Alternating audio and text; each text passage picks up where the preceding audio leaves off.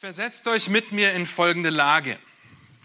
Es ist heiß, es ist staubig, es ist laut und du stehst als Teil des Volkes auf der Stadtmauer Jerusalems und verfolgst mit großer Angst und großem Schrecken das, was sich vor der Stadtmauer abspielt. In deinen Arm hältst du vielleicht dein Kind. Dein Nebenmann beklagt sich mit den Worten, wir werden alle sterben. Und zusammen schaut ihr auf die riesige Armee der Assyrer, die mit lautem Kriegsgeschrei, mit völliger Überzeugung und vielleicht sogar noch blutverschmierten Schilden von der letzten Schlacht um Lachis, das als uneinnehmbar gilt, vor den Toren Jerusalem steht. Du siehst, wie drei Vertreter deines Königs mutig auf den Abgesandten zugehen, auf den Rabschaken und verhandeln. Der General redet laut mit diesen drei Männern, sehr laut. Und plötzlich wendet er sich von den drei Männern ab und der Stadtmauer zu. Scheint dir direkt in die Augen zu schauen und ruft mit lauter Stimme,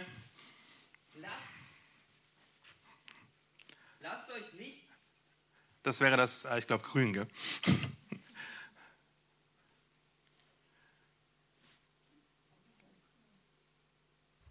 Jetzt. Lasst euch von Hiskia nicht verführen, denn er, er kann euch nicht retten. Lasst euch von Hiskia auch nicht auf den Herrn vertrösten, wenn er sagt, der Herr wird uns gewicher retten. Und diese Stadt wird nicht in die Hand des Königs von Assyrien gegeben werden. Hört nicht auf Hiskia, denn so spricht der König von Assyrien. Macht Frieden mit mir und kommt zu mir heraus. So soll jedermann von seinem Weinstock und von seinem Feigenbaum essen und das Wasser seines Brunnens trinken, bis ich komme und euch in ein Land führe, das eurem Land gleich ist. Ein Land voll Korn und Most. Ein Land voll Brot und Weinbergen. Lasst euch von Hiskia nicht verführen, wenn er spricht, der Herr wird uns erretten. Hat etwa irgendeiner von Göt den Göttern der Heidenvölker sein Land aus der Hand des Königs von Assyrien erretten können? Wo sind die Götter von Hamad und Apad? Wo sind die Götter von Sephra Sephariaim? Haben sie etwa Samaria aus meiner Hand errettet?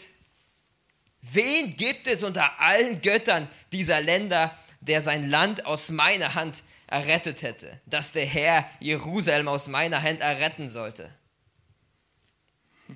Eine ziemlich ausweglose Situation, oder? Und so stehst du auf dieser Stadtmauer, hast davon gehört, was der Rabschake gerade sagt, weißt, dass die Assyrer einfach so über ganze Nationen gerollt sind wie eine antike Dampfwalze, die einfach alles, was ihr im Weg ist, platt macht. Und warum sollten sie vor Jerusalem Halt machen? Warum sollten sie vor dir Halt machen und deine Familie verschonen? Du hörst, wie Mütter verzweifelt weinen, siehst, wie Kinder sich vor Angst an ihre Eltern klammern und Väter, die einen verzweifelten und hoffnungslosen Gesichtsausdruck haben. Die Angst ist jedem ins Gesicht geschrieben. Worauf würdest du in dieser Situation deine Hoffnung setzen? Und jetzt versetzt euch in die Lage des Königs, der die Verantwortung für diese ganzen Leute trägt, Hiskia. Du hast deine besten Männer gerade geschickt, sie kommen zurück, berichten dir all die Worte, die der General, der Rabschake gerade gesagt hat. Das ganze Volk hat es verstanden, weil er judäisch gesprochen hat. Du zerreißt deine Kleider, ziehst dir Sacktuch an und gehst in den Tempel. Gleichzeitig sendest du Eliakim und Schebna mit folgender Botschaft zu Jesaja, den alten Propheten, und schreibst ihm, das ist ein Tag der Not und der Züchtigung, ein Tag der Schmach, denn die Kinder sind bis zum Durchbruch gekommen, aber das ist keine Kraft zum Gebären. Vielleicht wird der Herr, dein Gott, die Worte des Rabschake hören, denn sein Herr, der König von Assyrien, gesandt hat, um den lebendigen Gott zu verhöhnen. Und vielleicht wird er die Worte bestrafen, die der Herr, dein Gott, gehört hat. So lege doch Fürbitte ein für den Überrest, der noch vorhanden ist. Und dann folgender Hoffnungsschimmer, der durch Jesaja kommt. Fürchte dich nicht vor den Worten, die du gehört hast, mit denen die Knechte des Königs von Assyrien mich gelästert haben. Und kurz darauf scheint Aufbruchstimmung im assyrischen Lager zu herrschen. Nicht, dass sie schon abgezogen wären, aber Jesaja hatte ja gesagt, dass Gott ein Gerücht aufkommen wird, aufkommen lassen wird, dass die assyrische Armee zum Abzug bewegt. Und dann erhältst du als König Hiskia noch einen Abschiedsbrief vom General der Feinde. Lass dich von deinem Gott, auf den du vertraust, nicht verführen, indem du sprichst. Jerusalem wird nicht in die Hand des Königs von Assyrien gegeben werden. Siehe, du hast gehört, was die Könige von Assyrien allen Ländern angetan haben, wie sie den Bann an ihn vollstreckt haben. Und du solltest errettet werden. Haben die Götter der Heidenvölker etwa die errettet, welche meine Väter vernichtet haben? Nämlich Gosan, Haran, Rezef und die Söhne Edens, die in Telasar waren? Wo ist der König von Hamad und der König von Apad und der König der Stadt Sephrajan von Hena und Iva? Nun und schon schwindet der Hoffnungsschimmer wieder, oder? Denn das ist offensichtlich eine Drohung. Wie solltest du bestehen? Also gehst du wieder als König voller Verzweiflung und Sorge in den Tempel und betest diesmal selbst die Worte. O Herr, der Herrscharen, du Gott Israels, der du über den Cherubim thronst, du allein bist Gott über alle Königreiche der Erde. Du hast den Himmel und die Erde gemacht. Herr, neige dein Ohr und höre. Tue deine Augen auf, o Herr, und sieh, ja, höre alle Worte Sanheribs, der hierher gesandt hat, um den lebendigen Gott zu verhöhnen. Es ist wahr, Herr, die Könige von Assyrien haben alle Länder der Heidenvölker und ihr Gebiet verwüstet. Und sie haben ihre Götter ins Feuer geworfen und sie waren keine Götter, sondern Werke von Menschenhand, Holz und Stein und so konnten sie sie vernichten.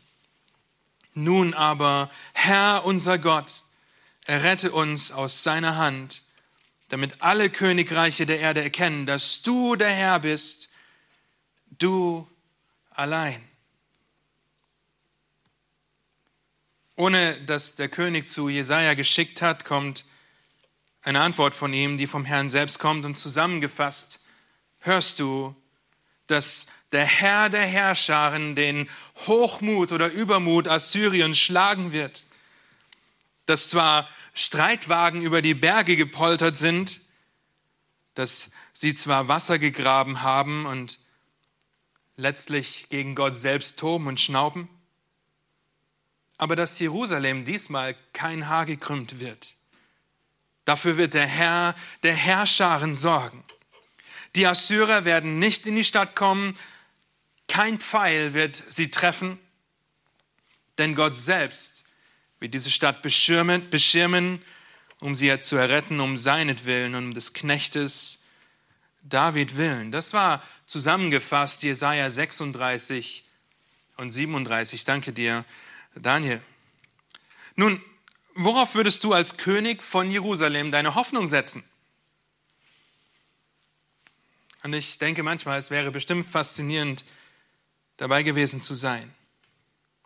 Der Kriegslärm, der vor den Stadtmauern herrscht und Gott, der quasi sagt, bleib ruhig, alles wird gut, weil ich für euch kämpfe. Und jetzt würde jeder erwarten, dass der Herr der Herrscharen eine Herrscher von Engeln schickt, um gegen die Assyrer zu kämpfen. Aber mitten in der Nacht taucht nur der Engel des Herrn auf, um 185.000 assyrische Soldaten in einem Augenblick zu erschlagen. 185.000 tot in einem Augenblick.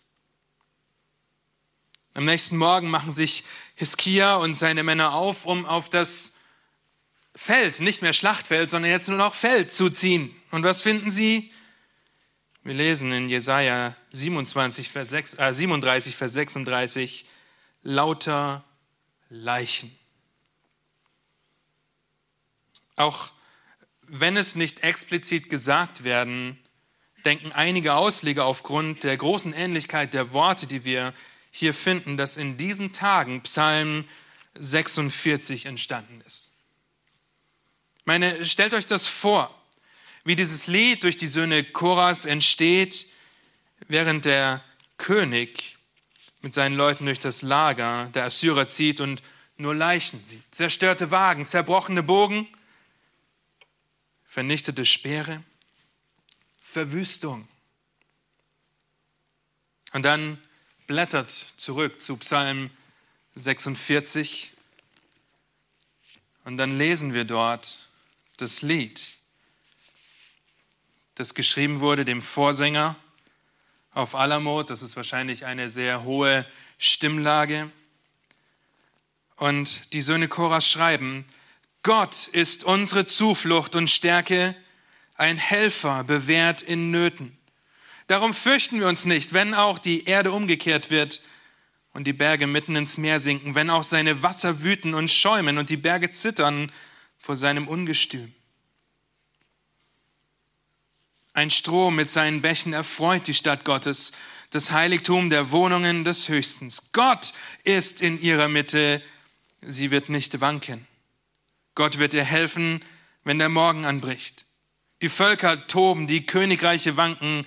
Wenn er seine Stimme erschallen lässt, dann zerschmilzt die Erde. Der Herr der Herrscharen ist mit uns. Der Gott Jakobs ist unsere sichere Burg. Kommt her!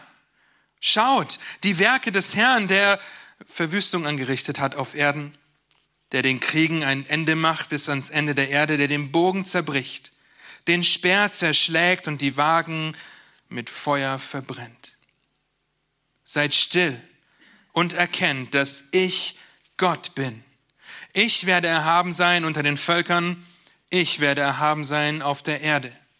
Der Herr der Herrscharen ist mit uns der Gott Jakobs, unsere sichere Burg. Wir möchten diesen Psalm gemeinsam betrachten und uns die Frage stellen, auf wen hoffst du in Zeiten einer Krise? Oder etwas persönlicher, auf wen hoffe ich? Könnt ihr euch selber stellen in Zeiten einer Krise? Diese Frage kannst du dir inmitten der gesellschaftlichen Herausforderungen stellen, in denen wir uns gerade befinden. Diese Frage kannst du dir in den persönlichen Herausforderungen deines Lebens stellen, die andere vielleicht gar nicht kennen. Worauf setzt du deine Hoffnung? Ich möchte euch mit diesem Psalm ermutigen, eure Hoffnung nicht auf bessere Zeiten auf dieser Seite der Ewigkeit zu setzen, nicht auf irgendwelche Ablenkungsmanöver, auf die wir so schnell kommen, sondern auf den Herrn der Herrscharen, der uns in diesem Psalm eine dreifache Ermutigung gibt, unsere Hoffnung auf ihn zu setzen. Und bevor wir uns diese dreifache Ermutigung anschauen, möchte ich noch einmal mit uns beten. Wenn es euch möglich ist, steht kurz dazu auf, um ihm, ihn um seine Hilfe zu bitten. Treuer Gott und Vater, das, was wir bis jetzt gehört haben, ist überwältigend und großartig, wie du geführt hast, versorgt hast. Und jetzt wollen wir dein Wort betrachten und ermutigt sein, gemeinsam überlegen, wie wir lernen können, unsere Hoffnung ganz auf dich zu setzen. Gib du Gnade zum Reden, gib du Gnade zum Hören. Lass das eine Ermutigung für uns sein, auf dich zu vertrauen, Herr. Amen. Wir dürfen Platz nehmen. Die erste Ermutigung, die ihr in diesem Psalm findet, ist die erste Strophe. Verse 1 bis 4.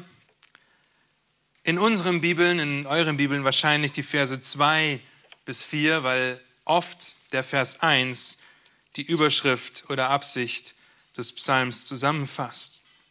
Und die erste Ermutigung lautet, fürchte dich nicht, mache Gott zu deiner Hoffnung. Warum nicht fürchten? Vers 2. Gott ist unsere Zuflucht, unsere Stärke, ein Helfer bewährt in Nöten. Wir haben einen sehr persönlichen Gott. Habt ihr das mitgekriegt, als ihr das gelesen habt? Der Psalmist schreibt nicht, Gottes Zuflucht, Gottes Stärke, Gottes Hilfe. Nein, Gott hat sie gerade gerettet, oder? Und so verbinden sie das mit dem Personalpronomen unser. Gott ist unsere Zuflucht, Gott ist unsere Stärke, Gott ist unser Helfer.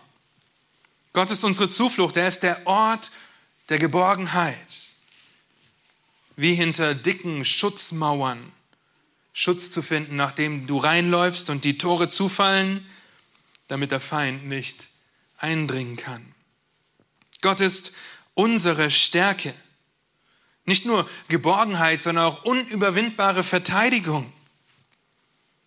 Gott ist unser Helfer, bewährt in Nöten. Und das wird vielleicht in der Schlacht dann nicht so deutlich, wie es gemeint ist. Bewährt kann auch mit gegenwärtig oder präsent übersetzt werden. Das heißt, Gott zieht sich nicht zurück, wenn Krebs diagnostiziert wird.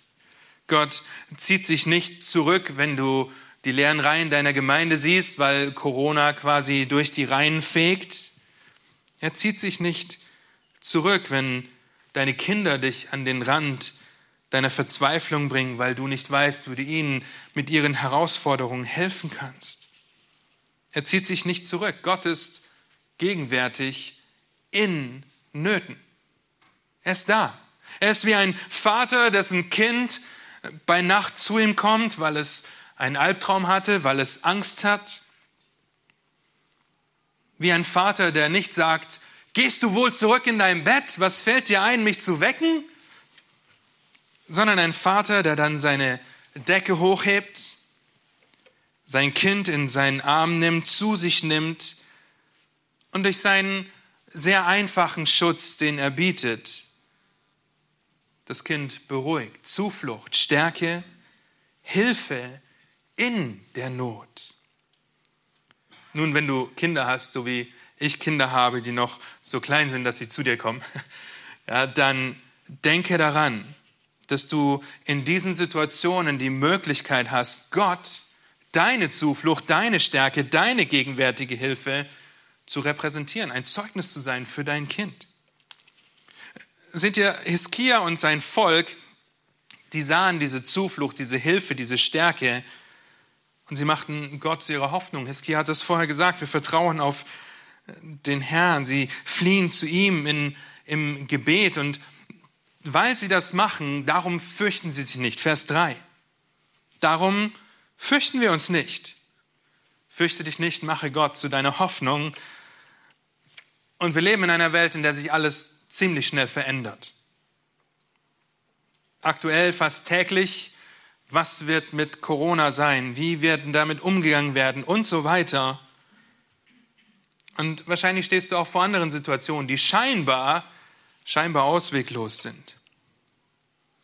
Vielleicht sagst du dir, oh, das, das mag stimmen, was der Psalmist schreibt, aber. Und so häufst du Aussage um Aussage, Sorge um Sorge an. Das mag stimmen, was der Psalmist schreibt, aber der kennt meine Situation mit meinem Arbeitgeber nicht, er kennt meine Situation mit meinen Kindern nicht, mit meinem Kontostand, mit meinem Ehepartner, mit meinem Alleinsein, mit meiner Gesundheit, mit Punkt, Punkt, Punkt. Er kennt das nicht. Also, was soll mir das bringen?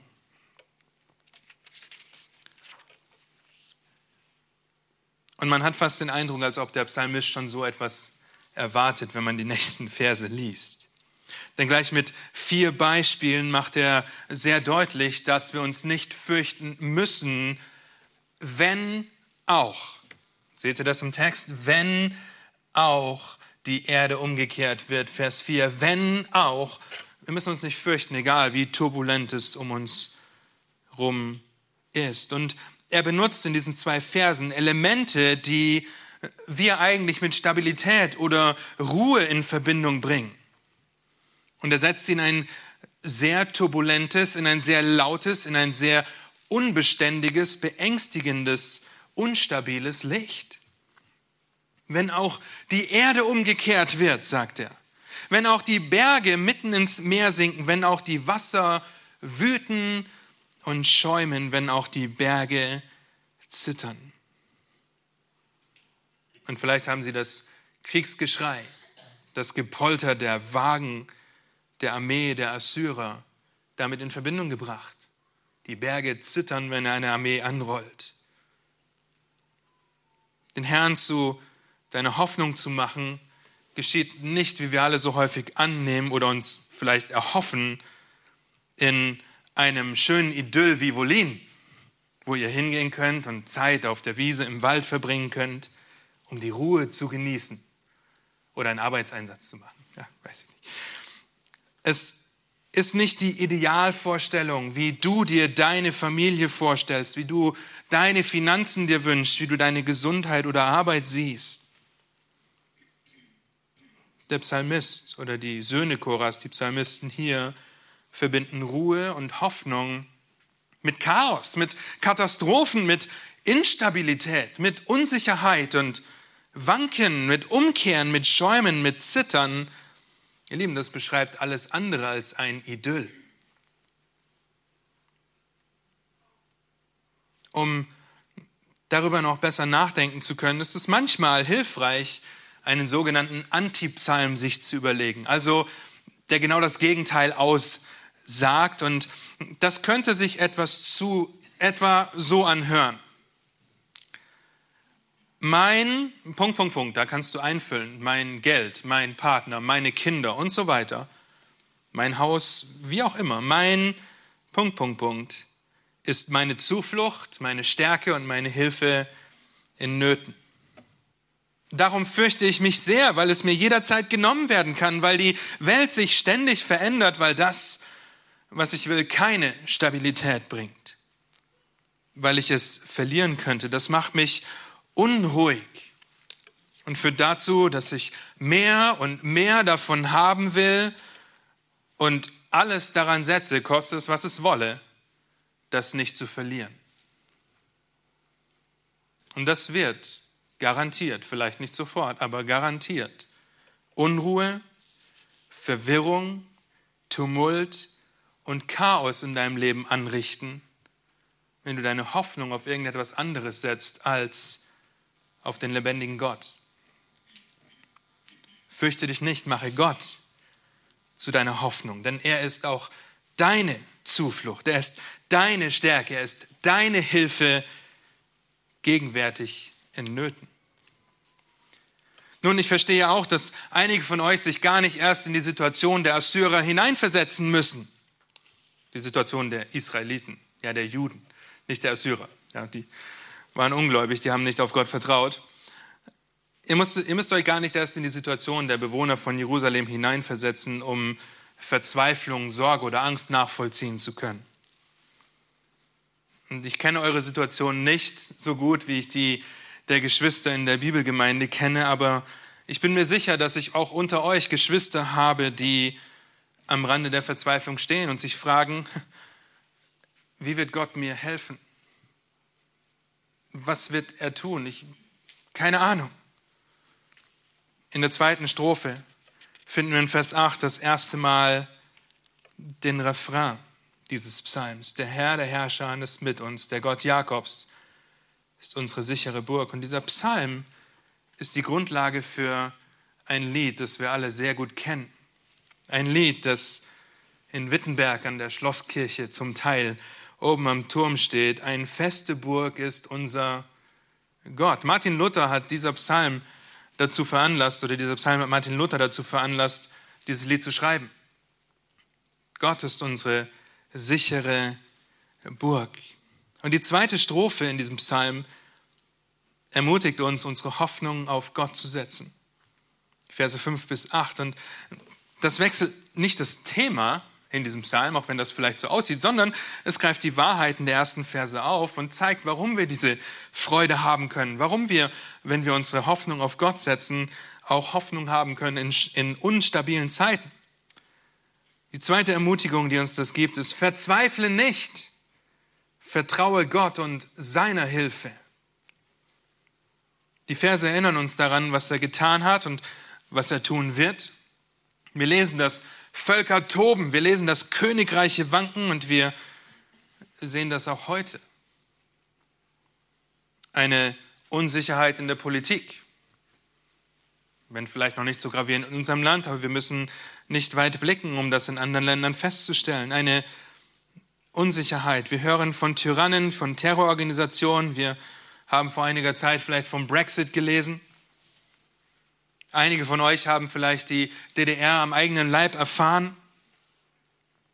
Wir denken vielleicht an die Heeresmacht der Assyrer, die Masse von Soldaten, die klirrend und scheppernd vor den Toren Jerusalems steht.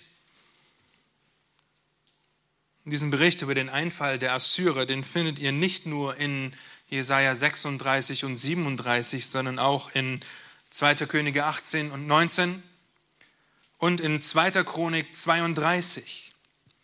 Und in 2. Chronik 32 finden wir noch ein paar andere Details über das, was passiert ist. Denn dort lesen wir zum Beispiel, dass König Hiskia beschloss, alle Brunnen und Wasserquellen außerhalb Jerusalems zu verstopfen, weil er sich gesagt hat, wenn die Assyrer kommen, dann will ich es ihnen so schwer wie möglich machen. Warum sollen sie Wasser zu trinken haben, wenn wir das alles verstopfen können? Er baute Mauern, er baute Türme, um sich zu verteidigen. Er hat sein Volk sogar versucht zu beschützen, indem er vom Tempel das Gold abgeschnitten hat, um den König der Assyrer zu bezahlen. Er hat sich zunächst an die Ägypter gewandt und das hat nichts gebracht. Aber das Interessante ist, dass er alle Quellen außerhalb Jerusalems verstopft. Und im Psalm 46, Vers 5 lesen wir von dem Strom, der mit seinen Bächen die Stadt Gottes erfreut. Und das kann Zweifaches bedeuten. Auf der einen Seite könnte sich das auf die Quelle Siloa beziehen, die ihren Ursprung innerhalb Jerusalems hatte und die Stadt damit konstant mit frischem Wasser versorgt war. Und das ist schon Sicherheit inmitten einer Belagerung, wenn du frisches Wasser in deiner eigenen Stadt hast. Auf der anderen Seite beziehen einige Ausleger das auch auf Gottes befriedigende, seelendurststillende Gegenwart die Quelle, die dich ruhig macht in den schwierigsten Umständen. Nun, egal welcher Annahme du folgst, wir können verstehen, dass das einen erfreut. Mit Freude erfüllt. Da seht ihr in Vers 5, ein Strom mit seinen Bächen erfreut die Stadt Gottes. Und erfreut hier ist nicht eine kleine Freude, dass dein kleiner Zeh vielleicht ein bisschen kribbelt oder dass dir ein leichtes Grinsen über die Wangen läuft, wenn du darüber nachdenkst. Nein, dieses Wort erfreuen im Hebräischen ist ein explosionsartiges Ausrufen vor Freude oder Glück. Ich mache das nicht vor, ja, das wäre zu laut. Das muss raus, diese Freude. Ich bin so fröhlich und dankbar dafür, für die Hilfe Gottes oder für das frische Wasser, das ich in der Stadt habe, für die Hilfe Gottes in der Not. Das sollte uns erfreuen. Warum? Weil Gott einen größeren Plan hat, den er zu Ende bringt. Und dann habt ihr Vers 6. Gott ist in ihrer Mitte. Sie, also Jerusalem in dem Fall, wird nicht wanken. Nicht wanken und wanken ist dasselbe Wort wie das Wörtchen sinken in Vers 3. Ist dasselbe Wort wie die wankenden Königreiche in Vers 7. Das kann alles wanken. Das kann alles im Meer versinken und kaputt gehen. Aber die Stadt Gottes wird nicht wanken. Warum? Weil der Herr in ihrer Mitte ist. Seht ihr die, die Ermutigung für die Israeliten damals, für uns heute? Gott gibt die Stabilität inmitten einer gewaltigen Krise. Völker toben, Königreiche wanken, aber wenn Gott seine Stimme erschallen lässt, dann lässt er die Erde schmelzen. Und eben das ist dein Gott, wenn du an ihn glaubst. Das ist Gott, der Könige lenkt, wie er will, wie Wasserbäche. Das ist der Gott, der mit den Juden damals war, der heute mit uns ist. Gott, der Herr der Herrscharen, ist unsere feste Burg. Gott erfreut uns und lässt uns nicht wanken. Darum verzweifeln wir nicht, sondern setzen unser Vertrauen auf Gott und seine Hilfe. Aber wie komme ich dahin, stellst du dir vielleicht jetzt die Frage. Ich will mich ja nicht fürchten, sondern Gott zu meiner Hoffnung machen. Ich will ja nicht verzweifeln, sondern auf Gott als meine Hilfe vertrauen. Aber du kennst meine Umstände nicht. Das ist so, so schwer. Ich werde so schnell abgelenkt von dem Lärm der Welt, von den Schmerzen in meinem Körper, von der Verzweiflung, wenn ich an meine Kinder denke, von dem Verlust, den ich erlitten habe von dem Kriegslärm der Assyrer?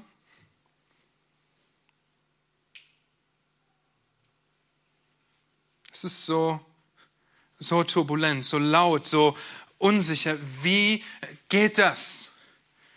Wie kann ich das umsetzen, diese ersten zwei Ermutigungen in meinem Leben erfahren? Wie geht das? Nun sind wir dankbar, dass der Psalm noch nicht zu Ende ist und die dritte Strophe mit der Aufforderung einhergeht, die uns dabei hilft zu sehen, wie das geht. Dieser Psalm mit nur zwölf Versen benutzt dreimal das Wort Selah. Ich habe es vorhin nicht gelesen, weil die meisten Ausleger davon ausgehen, dass Selah eine musikalische Pause bedeutet hat. Ein Inhalten, ein Zwischenspiel, um über das nachzudenken, was gerade gesungen wurde. Und wahrscheinlich habe ich die Pausen viel zu kurz gemacht weil es das nicht die Möglichkeit gegeben hat, darüber nachzudenken, was eigentlich gerade passiert ist in diesem Psalm.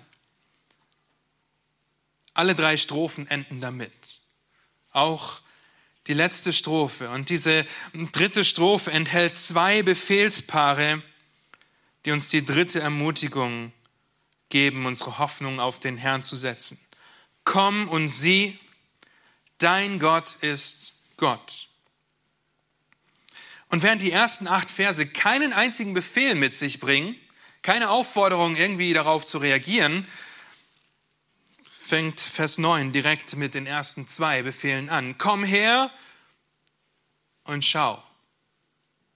Oder der Aufruf an die Juden, kommt her und schaut. Das ist das Erste, was sie tun müssen. Das Einnehmen einer Position, die es einem ermöglicht, etwas zu sehen. Vielleicht erinnert ihr euch an den Zöllner, der auf den Baum klettert, um Jesus zu sehen. Zu sehen, was Gott getan hat. Und hier ist nicht ein kurzer Blick gemeint. Schnell meine Bibel lesen, einen Haken dahinter setzen und hoffen, dass mich fünf Minuten später keiner danach fragt, was ich gelesen habe. Und das ist eine Sorge, die viele Gemeinden tragen, die die Leitungen der Gemeinden teilen, dass die Geschwister der Gemeinden, das ist auch die Aufforderung an euch, die Ermahnung an euch, viel mehr herkommen, um zu schauen, was die Nachrichten, das Weltgeschehen oder die anderen um dich herum sagen. Dass du bereit bist, dich mit Informationen voll zu stopfen, weil du dorthin gehst, anstatt herzukommen und zu schauen, was Gott getan hat, was er tut. Dieses kommt her und schaut ist wie die anstrengende Wanderung durch einen Wald, nur um zu der einen Aussichtsplattform zu kommen, um dort über das ganze Tal zu blicken und die Wunder der Schöpfung, den Ausblick zu genießen. Oder es ist das Laufen über ein totenstilles Schlachtfeld, auf dem tote Soldaten liegen. Kommt her, schaut. Schaut die Werke des Herrn, der Verwüstung angerichtet hat, der den Bogen zerbrochen hat, der den Speer zerschlägt. Sie sind zu nichts mehr Nütze. Er hat Verwüstung angerichtet. Die Wagen hat er mit, mit Feuer verbrannt. Kommt her und schaut, was Gott getan hat. Gestern noch Kriegsgeschrei, Angst und Verzweiflung. Heute absolute Ruhe, stille Anbetung Gottes. Gestern der Geruch von den feurigen Pfeilen der Assyrer, vielleicht das Hören der Schnauben der Assyrer. Heute der Geruch von verbrannten Streitwagen. Alles verwüstet. Kommt her und schaut. Schaut, schaut die Werke des Herrn, der Verwüstung anrichtet. Er hat das Lager der Assyrer verwüstet. Er thront souverän über, über allem. Und heute? Heute können wir auch kommen und die Werke des Herrn schauen, denn die großen Werke wurden von uns aufgeschrieben, die wir gerade gelesen haben. Ihr könnt Jeremia 25 bis 29 lesen und staunen, wie Gott Königreiche ganz präzise und ganz gezielt ein- und wieder absetzt. Ihr könnt das Alte Testament lesen und die großen Taten Gottes anschauen. Halte inne. Sei still, um die großen Taten Gottes zu sehen. Komm her und schau. Komm her und schau in deinem eigenen Leben.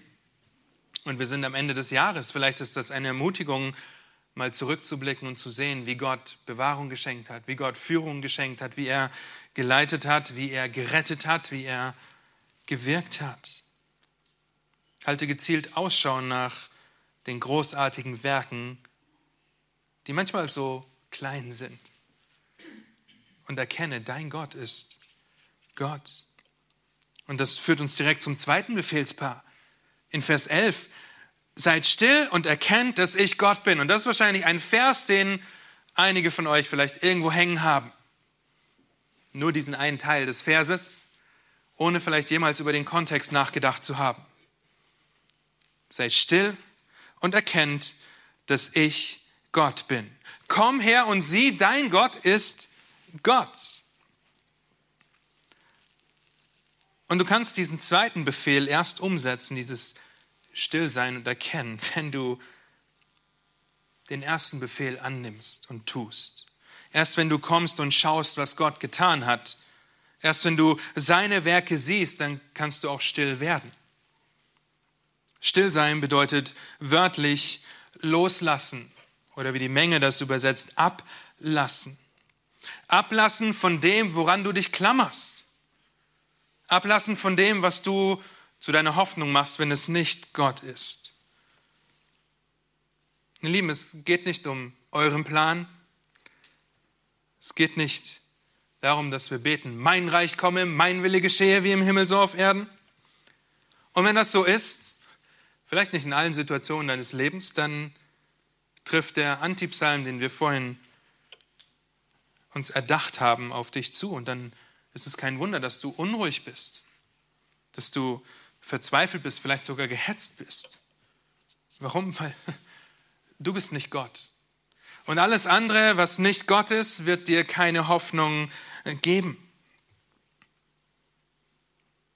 Stell dir die Stille auf diesem Schlachtfeld vor. Und dann lasst mich euch kurz daran erinnern, was Hiskia in Jesaja 37, Vers 20 gebetet hat.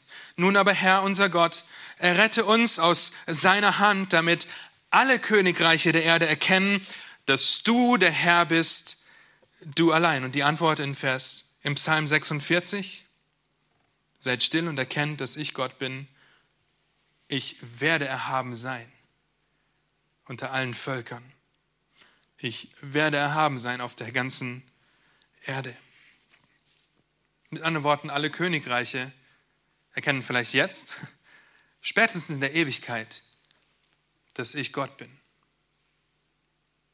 Halte inne, lass ab von dem, was du festhältst. Von dem, wie du, wie du dir deine Ehe, deine Kinder, deine Finanzen oder deine Karriere vorstellst.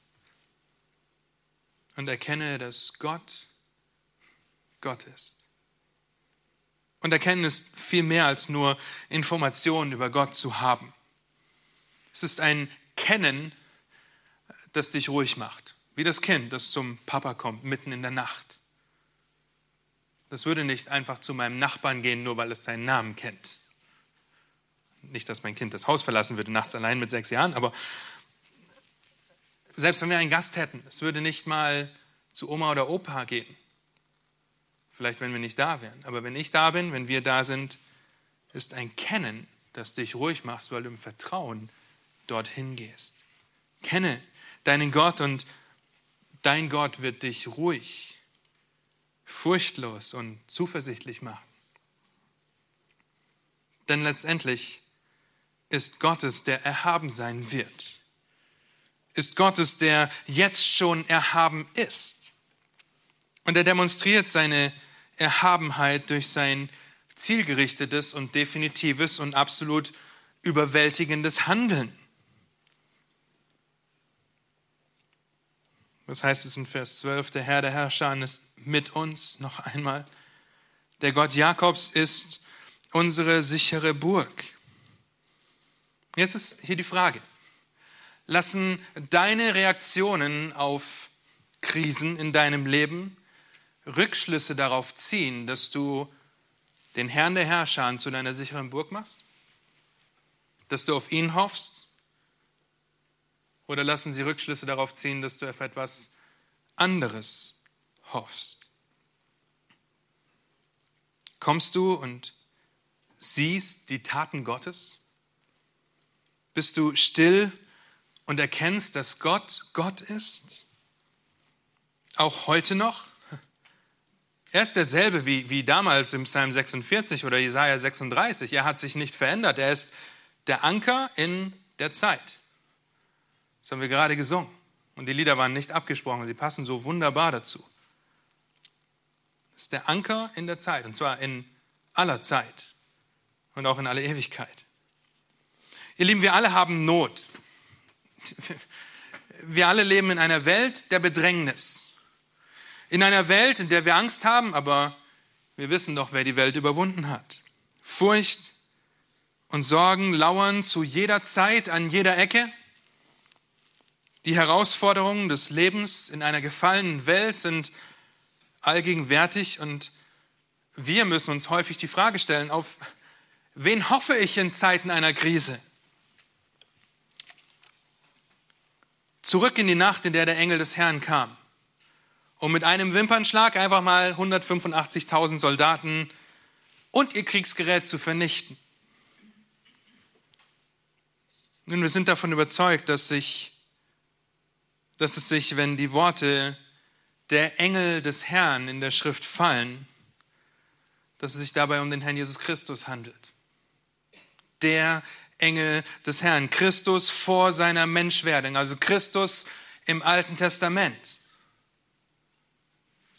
185.000 Mann tot in einem Augenblick, weil der Engel des Herrn kommt, um sie zu vernichten. Weil Christus kommt, um sie zu vernichten.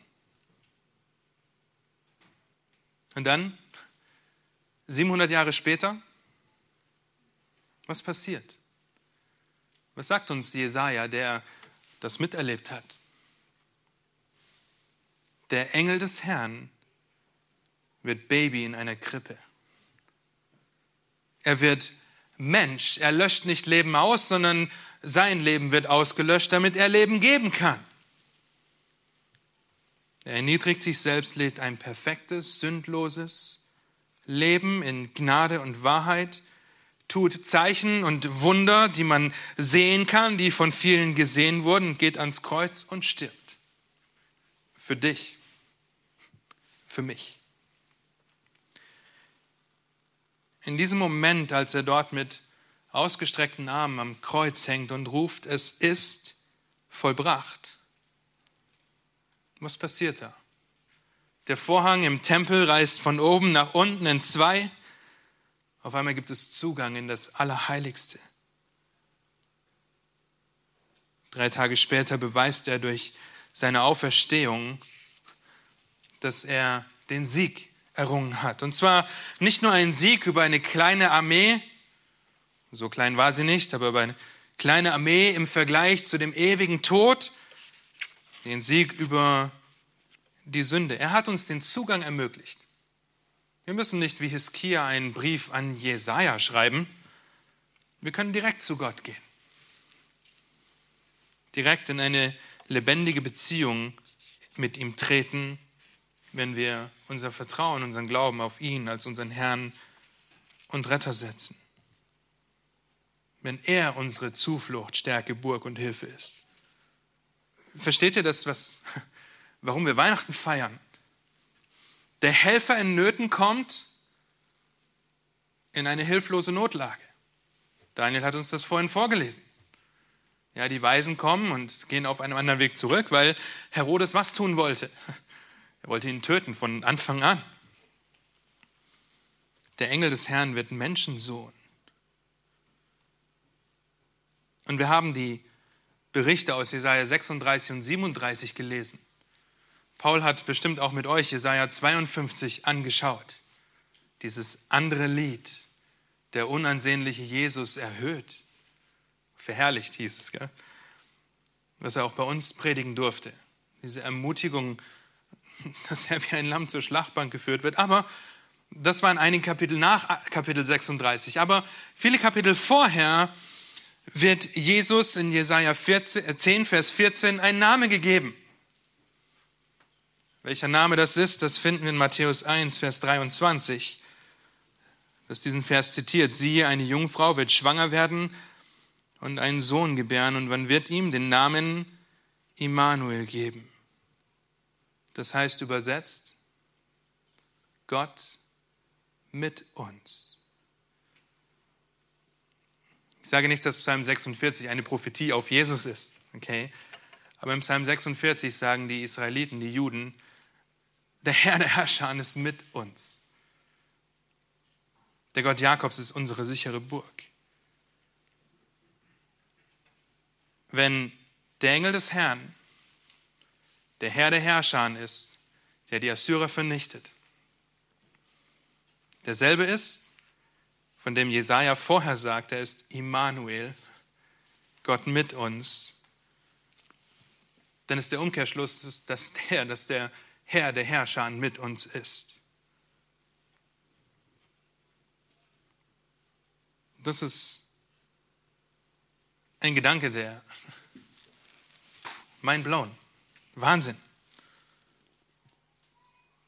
Und dann noch die Frage stellen, auf wen setze ich meine Hoffnung, in einer Krise meine Hoffnung? Das sollte eine rhetorische Frage sein, wenn wir darüber nachdenken.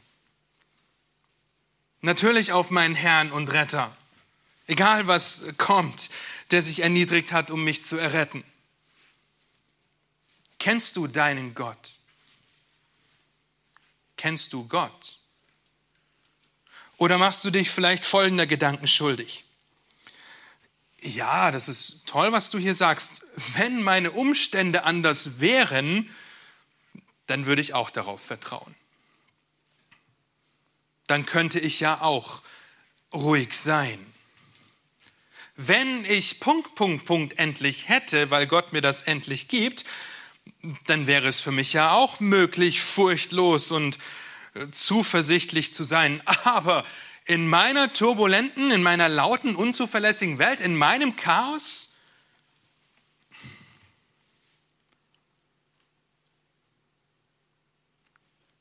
dann ermutige ich dich, dich daran zu erinnern, in welchem Kontext Psalm 46 steht.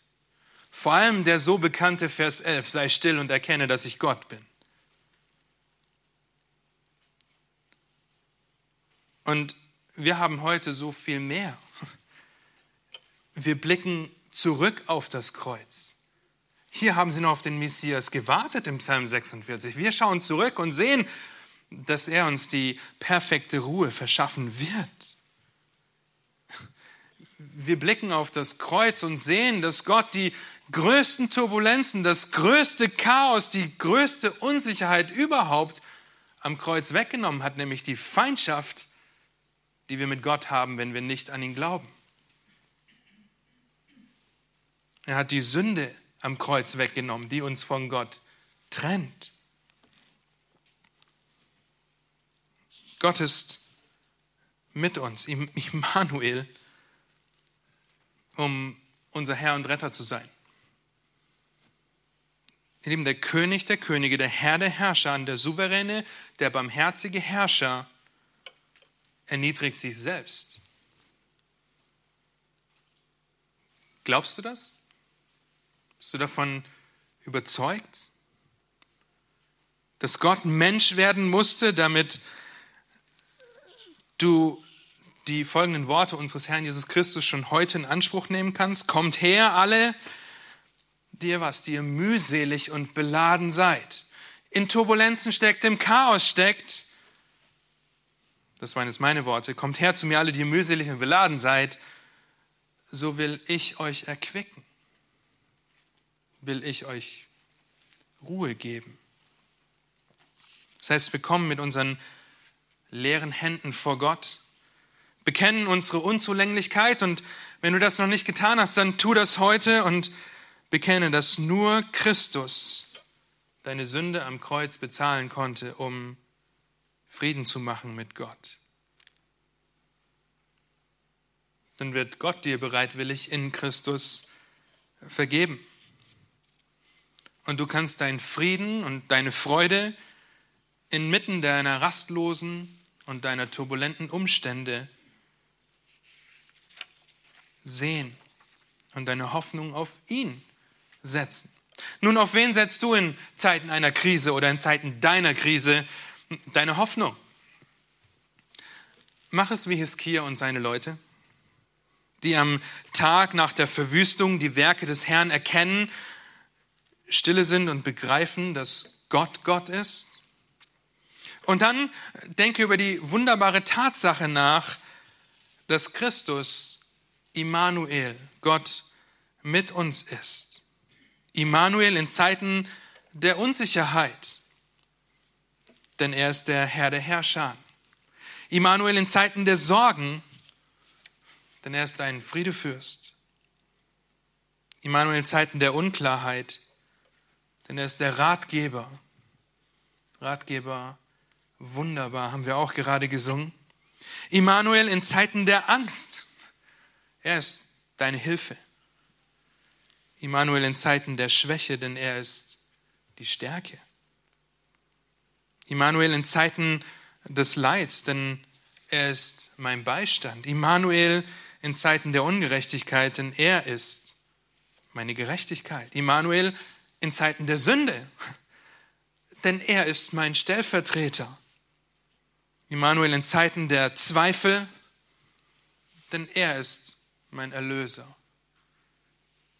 Immanuel in Zeiten der Einsamkeit, denn er ist bei uns bis ans Ende der Weltzeit. Immanuel, Gott mit uns, unsere Freude, unser Leben, unser Trost. Und das sollte uns still werden lassen, ruhig werden lassen und diese Frage, die wir uns gestellt haben, eigentlich nur rhetorisch beantworten. Natürlich setze ich meine gesamte Hoffnung in Zeiten einer Krise auf den Herrn der Herrscher. Amen.